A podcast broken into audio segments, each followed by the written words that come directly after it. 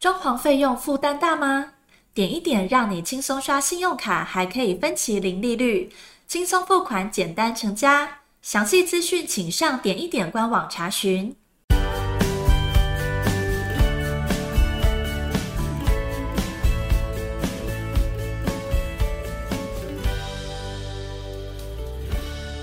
欢迎收听你家我家，我是 Jordan。铁窗文化在台湾啊十分的常见。由于破坏房屋的外观跟美感，也常常为人诟病。有些人不禁纳闷了：明明很多房子有采光良好的阳台或者是露台，只要经过设计，就能营造不同的居家氛围，但却仍见大多数的人选择加装铁窗，认为这样的居家才能安全。也有许多的网友指出，铁窗的盛行呢，与窗户的种类有关。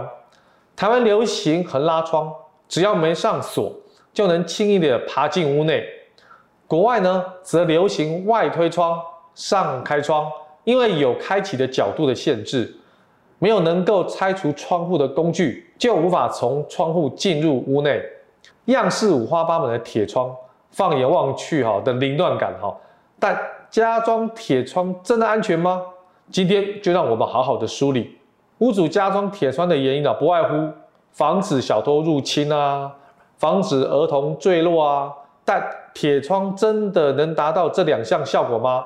如果一一检视哈，会发现铁窗不见得必要。其实过去呢，就有很多起小偷撬开铁窗的窃案。台北市警察局呢，信义分局表示哈，建筑物上的铁窗跟水管都有利于小偷攀爬行窃。只要利用铁剪破坏，就能轻易的潜入屋内，所以有铁窗也不等于就能防盗，小偷照样能办法下手。那么第二个当然是防止儿童的坠落哈，室内装潢和居家安全应注意的六大防备原则：防碎、防倒、防撞、防滑、防毒、防坠。在防坠的部分呢，铁窗的确是第一个被考量的设施。而若要维持美观，儿童安全锁亦不失为折中的方案。不过家长哈，防止儿童意外，更要做到防坠的一步四要的口诀哈。儿童确实不独处，家具的摆设哈要考量，窗户的开口要限制，阳台的高度要确认，脚尖的地板要防护。那么铁窗的缺点是什么呢？第一个不美观嘛。影响视野，良好的视野哈，可以放松心情，沉淀我们的思绪。而一旦加装了铁窗，视线必然受到阻碍。除此之外哈，装潢的美美的居家环境，只要一拉开窗帘哈，看到横竖的铁窗，马上美感打了折扣啊。第二个，发生火灾影响逃生哦，火警发生时哈，救灾工作可谓分秒必争啊。而铁窗防宵小入侵，同样的也阻碍了消防人员的救灾工作。这时候，越坚固越难破坏的铁窗，反而造成生命的威胁。从成本、安全、美观等各方面考量，市面上有数种铁砖的产品啊，可供选择。呃，比较过优缺点过后呢，我们可以很适合的找到自己居家的铁窗类型。那么铁窗的种类有哪些呢？首先跟大家分享的是铝合金的铁窗。铝合金的铁窗啊比较轻，在铁窗的种类中哈，铝合金铁窗的价格最便宜，一材哈才约一百四十元。这种铁窗的外层呢，常有一层白色烤漆，用来保护容易氧化的铝。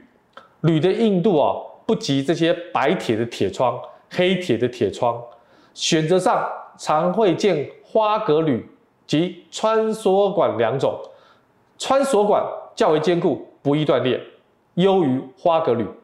所以优点是什么？价格便宜，颜色花样较多，防盗效果呢普通，较容易剪断。设计逃生门可不可以？没问题。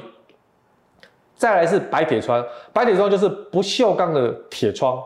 那个不锈钢的台湾啊，俗称白铁哈。但不锈钢的材质并非完全不生锈，而是生锈的速度比较慢，业界常提供不锈钢的三零四，较昂贵的不锈钢三一六少见。不锈钢三零四的价格啊，落在一材差不多是一百八十元左右。白铁窗在同样粗细、相同管壁厚度上更耐剪。选择管型呢，也如铝合金铁桩一样，建议方形管。但这两种铁桩在耐碱质上，因为是管型哈，中心必定是空的，受力啊就很容易变形。那么它的优点是什么呢？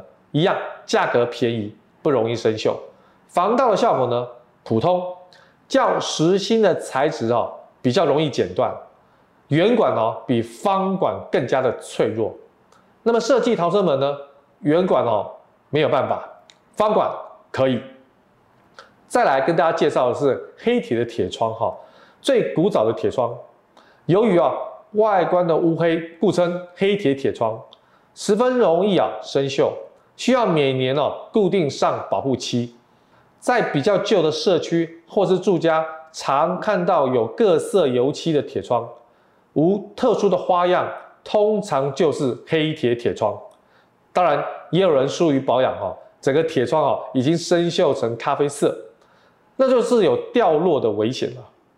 黑铁铁窗哈，在所有的铁窗窗型种类当中，造价次高。但是真材实料，可是哦，保养很麻烦，经常油漆呢才不易生锈，生锈哦会影响到防盗的效果，更易在焊接的地方生锈断裂的铁管下手。优点是什么？非常的坚硬，真材实料，防盗的效果非常佳，只要不生锈就剪不断。再来是锻造的铁窗。在铁窗的种类当中，哈，花纹的繁杂且美丽，让人不觉得是死板，但造价更是昂贵。依据铁窗的样式、花纹、后续上漆，甚至镀锌的处理工艺，都是让铁窗的价格哈差距极大。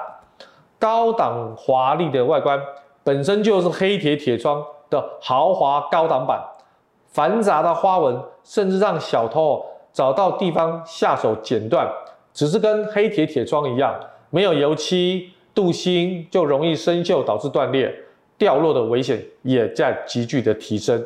优点是什么？复古美观。那么防盗的效果呢？佳，只要不生锈也就剪不断。设计的逃生门呢比较少。再来就是隐形的铁窗哈，隐形的铁窗是铁窗种类当中算是最新型的。唯一的缺点是不能在它的身上摆上一大堆的盆栽，最多只能挂几个。价位居中的隐形铁窗是一条一条由多股不锈钢三一六钢丝编成的包胶钢丝绳所组成，底座呢也是非常有厚度的烤漆铝材，像高安隐形铁窗提供的底座，钢丝绳十年保固，耐久。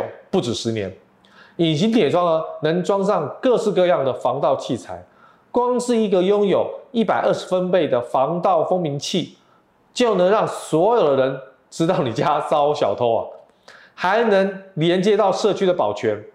钢丝绳被破坏的同时，就算你人不在家里，保全也会马上的赶到。它的优点是什么？隐形的细线哈，不会影响到外观跟视线。发生火灾呢，也可以剪断钢索，快速的逃生。防盗的效果呢，歹徒比较容易入侵，需要配合防盗系统。设计的逃生门不可，但好剪断。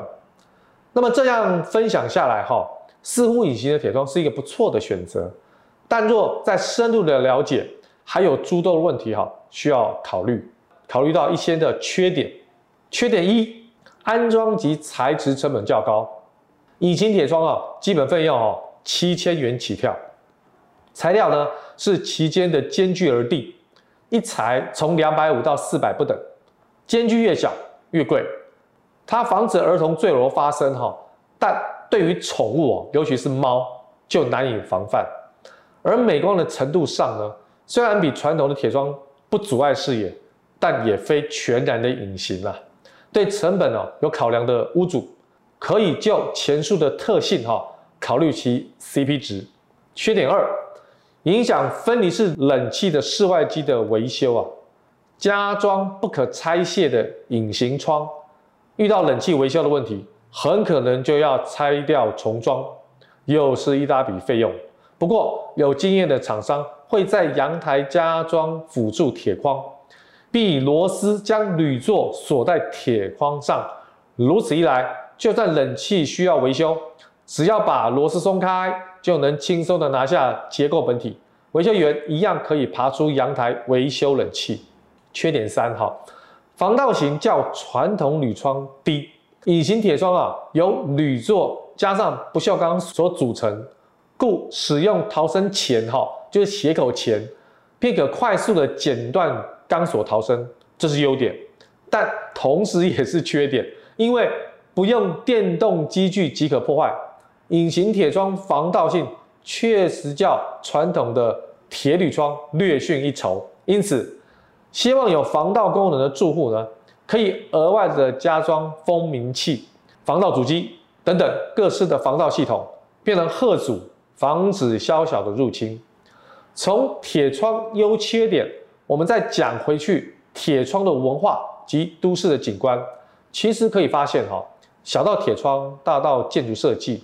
台湾比较缺乏整体的意识，许多国家政府单位及相关的建筑师都非常的注重新建筑与当地自然人文景观的相容性，务必要求哈和谐一致，毕竟它是观光重要的一环。而台湾呢，若要发展国家的观光业，光靠美食啦、人情味啦，尚嫌不足。城市是由建筑所构成的。建筑的美感营造了旅游的氛围，要呈现台湾的特色，在这部分势必要有一些规范，甚至装修补助，并逐步进行，才足以牢靠台湾的观光。